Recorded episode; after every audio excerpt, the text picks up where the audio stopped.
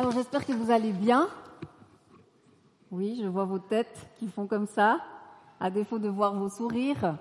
Euh, Aujourd'hui, j'aimerais vous parler du fait d'être une maison pour Dieu, une habitation pour lui. Et pour ça, j'aimerais vous lire que nous lisions ensemble deux textes qui se trouvent dans Jean. Ces textes, ils prennent forme, ce sera Jean 14 et Jean 16. Euh, Jésus est en train de parler à ses disciples et il leur explique qu'il va partir, qu'il va, qu'il va les laisser. Et puis voilà ce qu'il dit dans Jean 14, verset 23. Alors qu'il répond à un de ses disciples, il lui dit, Si quelqu'un m'aime, il gardera ma parole et mon Père l'aimera. Nous viendrons à lui et nous ferons notre demeure en lui. Et l'autre texte que j'aimerais vous lire, il se trouve dans Jean 16, versets 13 à 15, dans la version du Summer. Quand l'Esprit de vérité sera venu, il, vous conduira dans la vérité tout entière, car il ne parlera pas de lui-même, mais tout ce qu'il aura entendu, il le dira, et il vous annoncera les choses à venir. Verset 14, il manifestera ma gloire, car il puisera dans ce qui est à moi et vous l'annoncera. Tout ce que le Père possède m'appartient à moi aussi. Voilà pourquoi je vous dis qu'il puisera dans ce qui est à moi et vous l'annoncera. Ces deux versets vont dans le sens, nous, expliquent que Jésus veut faire de nous cette habitation, une maison pour lui, et qu'en plus il nous laisse son esprit de vérité qui veut glorifier son Fils Jésus en nous et nous révéler la vérité. Alors ce désir de Dieu d'habiter en nous, il ne date pas de la période où Jésus l'annonce à ses disciples. Depuis toujours, Dieu veut habiter au milieu de son peuple. Et c'est pour ça que j'aimerais avec vous faire un petit euh, rewind en arrière pour prendre les premiers mots de la Bible en Genèse. Et d'où cette lettre qui est là. Peut-être que vous vous demandez pourquoi elle est là, qu'est-ce que c'est donc cette lettre, c'est la deuxième lettre de l'alphabet hébraïque, c'est la lettre Bet. Vous savez que l'alphabet hébreu est merveilleux en ce sens que chaque lettre, on pourrait faire une semaine, voire une année d'études sur chaque lettre tellement c'est riche. Alors, j'ai pas cette prétention, rassurez-vous, ni de vous faire un cours d'hébreu, mais j'aimerais aujourd'hui qu'on, juste qu'on s'intéresse à cette lettre, cette deuxième lettre de l'alphabet, Bet, qui veut dire, qui représente la maison, D'ailleurs, quand on la regarde, on voit un peu une petite maison. Il y a comme un toit avec un sol et puis un mur. Alors pour les Juifs, quand ils voient cette lettre, elle est très très importante pour eux. Pourquoi? Parce qu'il se trouve que les deux premiers mots de toute la Bible, pour eux la Torah, eh bien, elle commence par cette lettre. Au commencement, Dieu créa. Ce sont les premiers mots de la Bible. Et en hébreu, ça donne Bereshit bara Elohim les deux premiers mots commencent par cette lettre bête.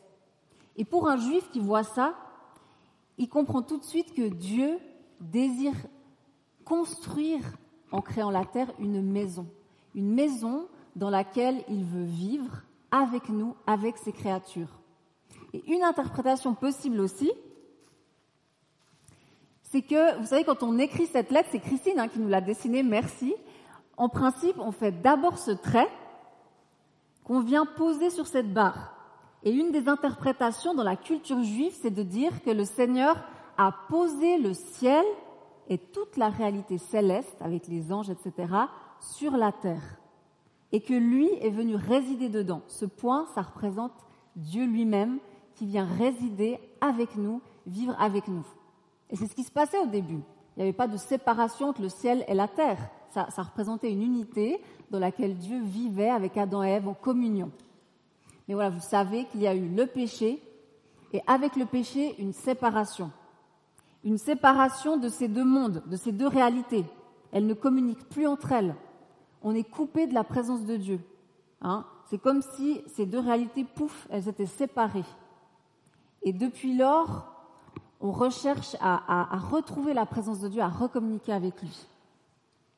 Mais avec cette séparation, le péché entre dans le monde, le cœur de l'homme devient tortueux et puis le monde aussi devient tortueux. Hein. Il n'y a qu'à le voir autour de nous. Je pense que vous êtes d'accord avec moi et peut-être même en des fois s'introspectant, notre cœur est parfois tortueux et le monde dans lequel on vit est compliqué.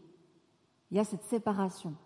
mais quand bien même Dieu désire encore et toujours vivre au milieu de nous.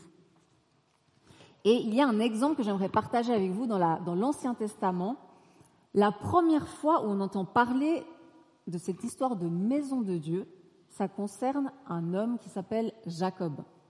Alors Jacob, si vous connaissez un petit peu son histoire, il incarne bien, enfin c'est dur de dire ça pour lui, mais en tout cas au début de sa vie, on voit qu'il a un cœur tortueux.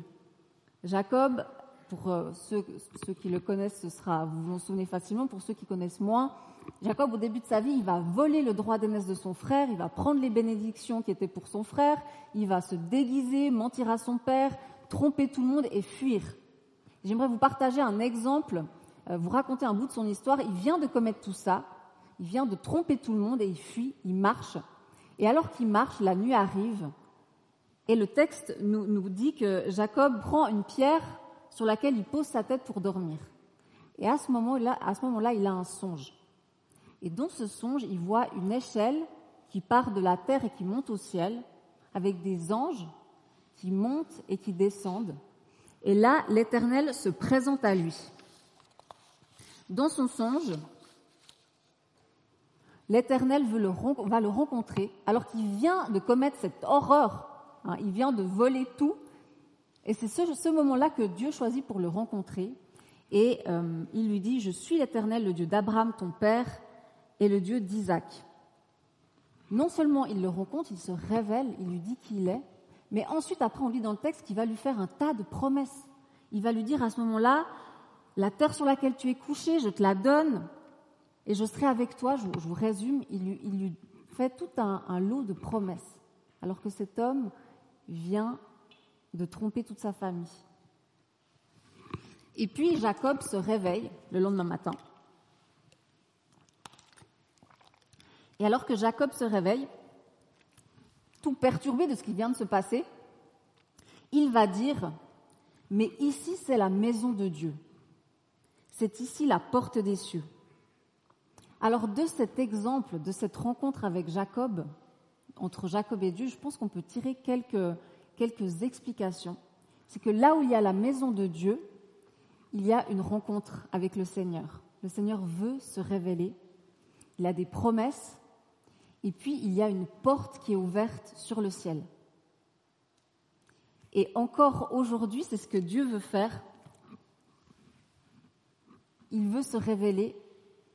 Il veut que là où il y ait sa maison, il y ait vraiment une porte qui soit ouverte sur le ciel. Et c'est rassurant de se dire que, en tout cas pour moi, c'est rassurant de voir comment Dieu a rejoint Jacob dans sa misère c'est pas que Jacob s'était un petit peu repenti ou qu'il s'était dit euh, qu'il avait fait quelque chose de bien. Non, c'est au pire moment que Dieu vient le rencontrer. Et parfois, nous aussi, on se sent si mal.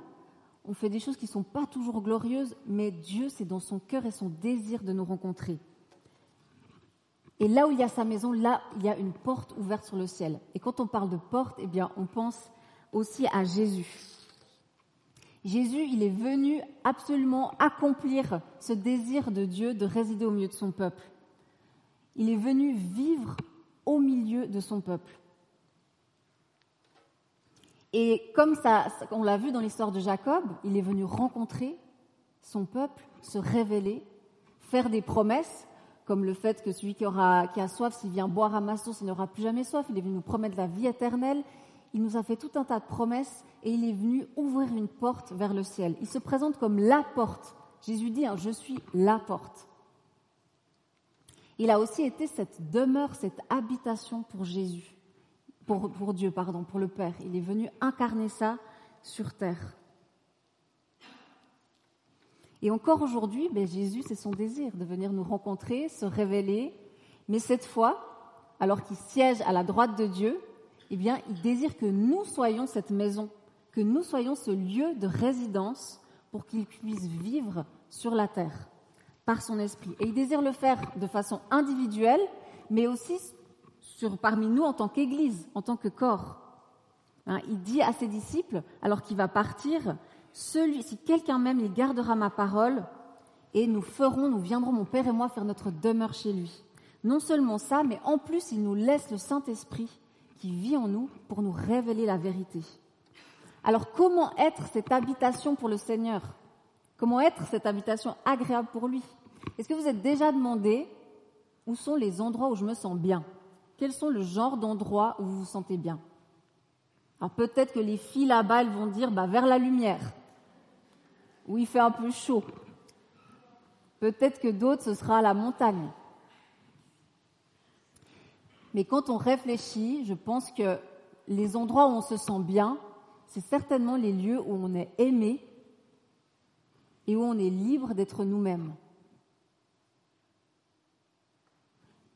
Moi, je me sens aimé de vous et je me sens bien là maintenant. Merci. Un lieu où je suis aimé, où je suis libre d'être moi-même. Si c'est comme ça pour nous, c'est certainement aussi comme ça pour Jésus. Certainement qu'il a envie de résider dans un lieu où il est aimé. C'est d'ailleurs ce que ce verset nous dit. Hein. Si quelqu'un m'aime, alors il viendra faire sa demeure. Alors une des premières raisons pour qu'il vienne faire sa demeure en nous et qu'il s'y sente bien, c'est que nous l'aimions. C'est que nous aimions Jésus dans notre vie.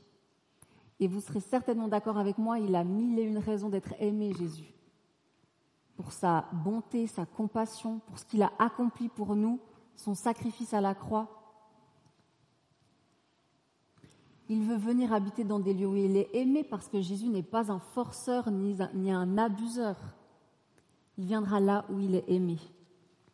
Alors accueillir Jésus dans sa demeure, le laisser résider, et même plus en faire la fondation, la pierre angulaire sur quoi toute ma demeure va reposer. S'il devient cette pierre angulaire, alors ma fondation, elle est solide, et ma maison va être inébranlable.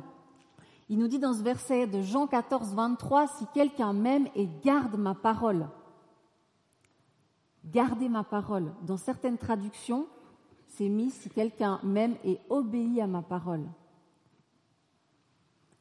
Il désire qu'on l'aime, mais qu'on puisse aussi aligner nos vies à ce qu'il nous dit à travers la Bible, mais à travers aussi ce qu'il nous révèle.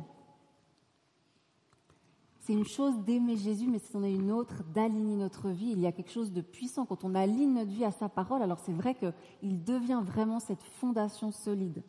Je me souviens, et peut-être que vous allez aussi vous souvenir, quand j'avais 14 ans, j'ai vraiment choisi de faire de Jésus mon sauveur. Je l'ai choisi. J'étais née hein, entre ces deux pages de Bible qui sont assises au fond, là, tout, tranquillement. Mais j'ai choisi à 14 ans. Et puis je l'aimais. Je me souviens, peut-être mes, parents pourront confirmer, j'avais qu'une hâte, c'était me faire baptiser. Et je ne sais pas pourquoi j'ai dû attendre deux ans d'avoir 16 ans, peut-être l'âge de la raison. Mais en tout cas, à 16 ans, je me suis fait baptiser. Certains parmi vous étaient là. Et puis j'aimais Jésus, mais malheureusement, pour différentes raisons, et notamment le fait que j'obéissais pas à sa parole et que je ne le laissais pas me parler, me transformer, et ben assez rapidement, j'ai été balayée de part et d'autre, et ma foi, elle, s'est amoindrie, et finalement, ça n'a pas tenu. Aimer Jésus, c'est bon, mais il faut quelque chose de plus. Et vers 27 ans, quand je suis revenue au Seigneur, et bien là, j'ai vraiment euh, eu ce désir d'apprendre à le connaître, de l'aimer, mais aussi de, méditer sa parole, de lui faire de la place pour qu'il me parle et qu'il se révèle, et d'aligner ma vie, parce que plus j'apprenais à le connaître, plus je l'aimais, plus je lui faisais confiance, et alors j'étais prête à céder et à me dire, mais oui, il a le meilleur pour moi, je veux aligner ma vie à sa parole. Alors c'est vrai que bah, la parole de Dieu, elle est efficace quand elle est appliquée. Quand nous l'appliquons, quand nous la mettons en œuvre dans notre vie, alors elle devient efficace. Sinon, ça reste presque bah, comme un beau poème ou un texte historique, mais qui n'a pas d'impact. Par contre, quand nous la mettons, quand nous l'appliquons, alors elle devient puissante. Et être une maison agréable pour Jésus, avoir une fondation solide, c'est appliquer sa parole dans nos vies. Sa parole que nous lisons, mais aussi qui nous révèle en nous, parce que l'Esprit, comme on l'a vu, désire nous parler. L'Esprit désire nous amener, nous révéler la vérité. Alors c'est pas toujours facile, vous me direz, d'être sûr que c'est Jésus qui nous parle, de, lui laisser la place. Et je pense qu'une des autres, une des autres choses qui rend notre demeure agréable pour Dieu, eh bien, c'est que nous soyons une résidence principale pour Dieu et non pas une résidence secondaire. Qu'il puisse vraiment venir s'installer et que nous prenions du temps avec lui. On voit Jésus euh, sur terre qui faisait tellement de choses. Il allait là, il, guérissait des gens, il se déplaçait, et puis des fois on l'attendait là, puis en fait il n'y était pas. Parce qu'il était avec son Père en train de prier. Il passait du temps avec son Père à communiquer et à savoir qu'est-ce que son Père voulait. Et, je, nous encourage, nous aussi, à, prendre conscience que nous sommes cette maison, nous sommes cette habitation. Si Jésus est mon sauveur, alors il vit en moi, son esprit vit en moi. Mais vraiment qu'il puisse vivre dans toutes les pièces de l'appartement. Il y a cette femme, j'aimerais vous partager euh, une sœur qui s'appelle Elisabeth. Alors, Beth, hein, maison de Dieu, donc son prénom, ça veut dire maison de Dieu, Elisabeth. Euh, alors, elle a, été, très travaillée par ça durant sa vie. Et puis, elle a dit cette phrase qui, moi, quand je l'ai lue, m'a vraiment euh, interpellée. J'espère qu'elle vous fera le même effet. Alors, sœur Elisabeth, elle a vécu à un autre temps que nous. Elle vous voyait le Seigneur. Alors, ne soyez pas surpris. Elle lui disait, elle lui a dit, pacifiez mon âme, faites-en votre ciel. Votre demeure aimée est le lieu de votre repos que je ne vous y laisse jamais seul. Seigneur, pacifie mon âme. Faisons ton ciel, ta demeure où tu peux te reposer, mais surtout que mon âme ne te laisse jamais seul. Avoir conscience que le Saint-Esprit vit en moi, il est vraiment en moi, il est là, et que mon âme ne, te laisse jamais seul.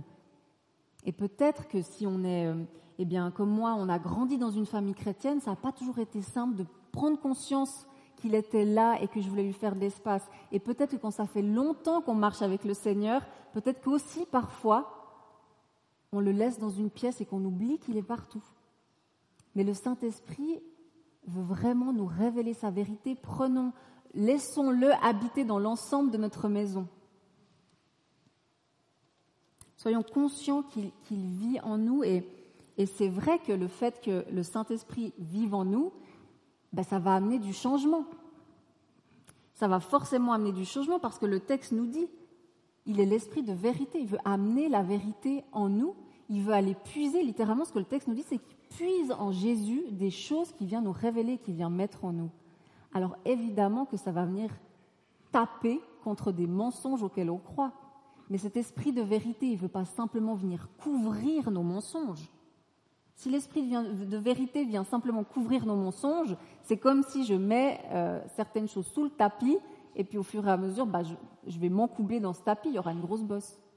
Non, l'esprit de vérité veut venir dénoncer des mensonges, les enlever et y mettre sa vérité. Et souvent, les premières choses qu'il fait, c'est qu'il vient déjà nous dire, enlever le mensonge, qu'on n'a pas de valeur, euh, qu'on est inconsidéré, qu'on est coupable, indigne, il vient arracher ce mensonge pour y mettre sa paix, son amour. C'est souvent une des premières choses qu'il fait. Et évidemment, il a envie de faire bien plus, mais soyons attentifs à son action et à son œuvre en nous.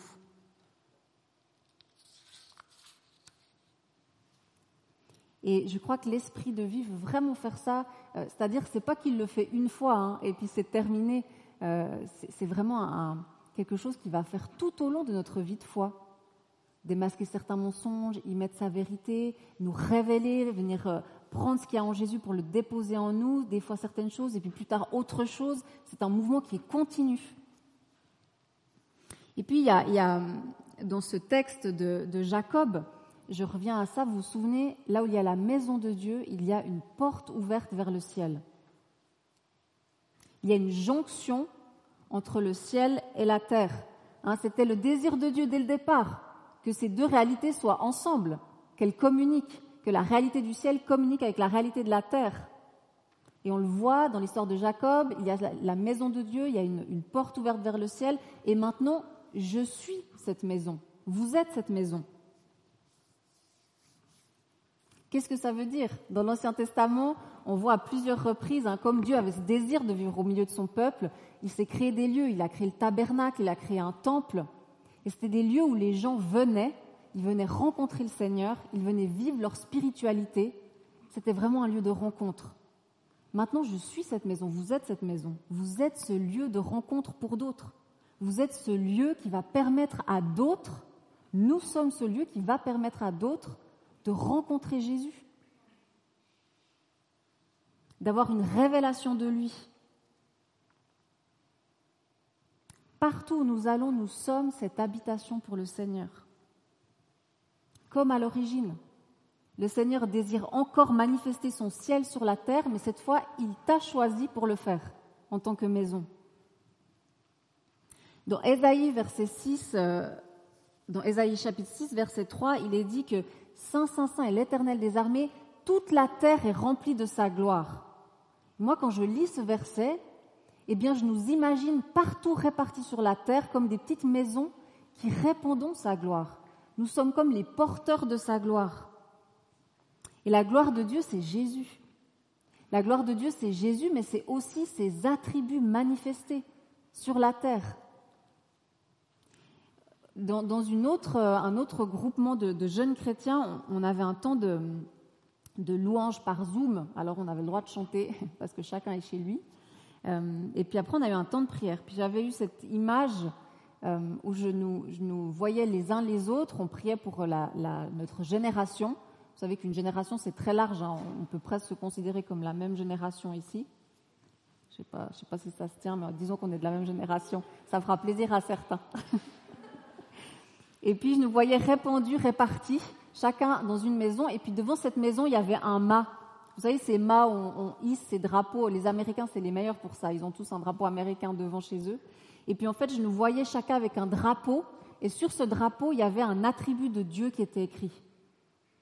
Humilité, sagesse, compassion, justice. Soyons comme ça. Nous sommes cette maison. Alors ayons, euh, soyons renouvelés par cet esprit de vérité qui veut venir nous révéler la vérité, mais qui veut surtout prendre des choses de Jésus et les déposer chez nous pour que nous les manifestions tout autour de nous, dans nos rencontres et, dans, nos différentes euh, sphères. Hein, si je suis cette jonction entre le, ciel et la terre, je suis un passage entre le ciel et la terre, ça veut dire que je peux amener des choses de Jésus sur terre, dans mon travail, dans ma façon d'être au travail, dans ma façon de mener, de gérer ma famille, mon couple, mes études. Je suis cette jonction entre le ciel et la terre. Et évidemment, si nous le sommes en tant qu'individus, chacun ici, nous sommes la maison de Dieu, ce lieu de jonction entre le ciel et la terre, eh bien nous le sommes aussi en tant qu'Église, en tant qu'Église évangélique de Launay. Nous sommes cette jonction entre le ciel et la terre. Et comme dans l'histoire de Jacob, je me répète, mais c'est bon d'entendre plusieurs fois les mêmes choses, eh bien, Dieu veut nous rencontrer en tant qu'Église de Launay. Et si vous nous regardez, vous êtes là et que vous n'êtes pas venus beaucoup, mais que vous avez envie de faire partie, eh bien faites partie. Vous êtes les bienvenus. Vous pouvez vous rattacher parce qu'il y a une réelle puissance et c'est un désir de Dieu de nous assembler ensemble. Donc ça veut dire que si je suis individuellement cette maison, je le suis, il y a aussi une vérité, une réalité spirituelle dans le fait d'être un corps, d'être ensemble. Et ensemble, Jésus, Dieu veut nous rencontrer et se révéler à nous. En tant qu'Église évangélique de Launay, il veut nous rencontrer et nous aimer en tant qu'Église. Il veut se révéler parmi nous, nous révéler ses dons, son amour, les traits de sa personne. C'est ce que l'Esprit fait. L'Esprit de vie vient aussi nous révéler ici parmi nous. Il vient prendre, puiser en Jésus pour libérer ici parmi nous.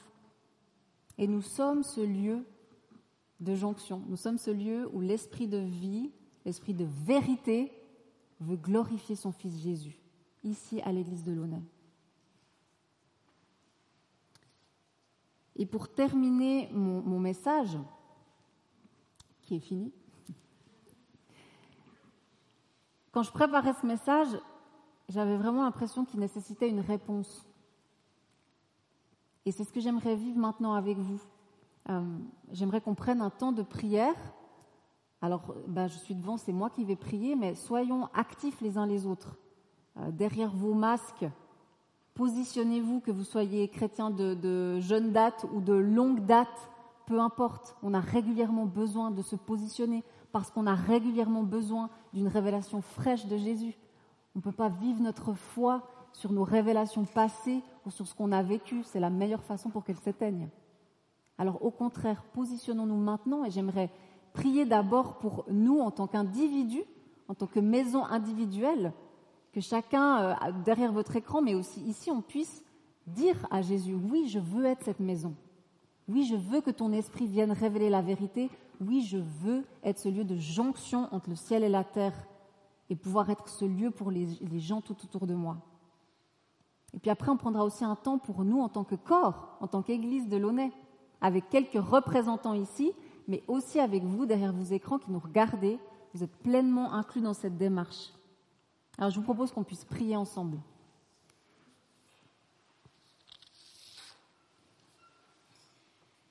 Seigneur, merci parce que nous, nous avons vu depuis tout temps, tu désires vivre au milieu de nous. Et aujourd'hui, tu nous dis que, tu désires, que tu fais de nous des, demeures pour toi, des demeures pour que ta présence réside. Seigneur, j'aimerais prier pour, euh, pour chaque personne ici présente, mais que chacun puisse se positionner dans son cœur et répondre au Seigneur et lui dire oui, je désire être cette maison je désire être cette demeure pour toi où tu pourras vivre librement.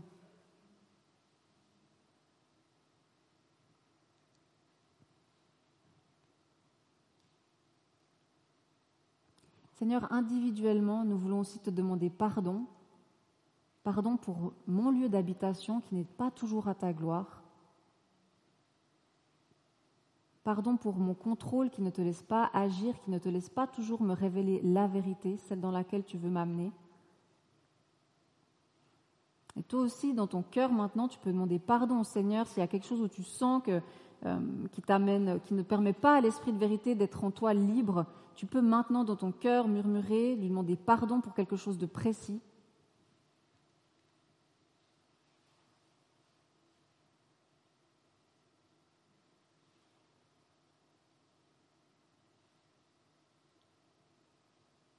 Seigneur, merci parce que tu es bon, tu es fidèle. Quand nous demandons pardon, tu nous entends et tu nous pardonnes.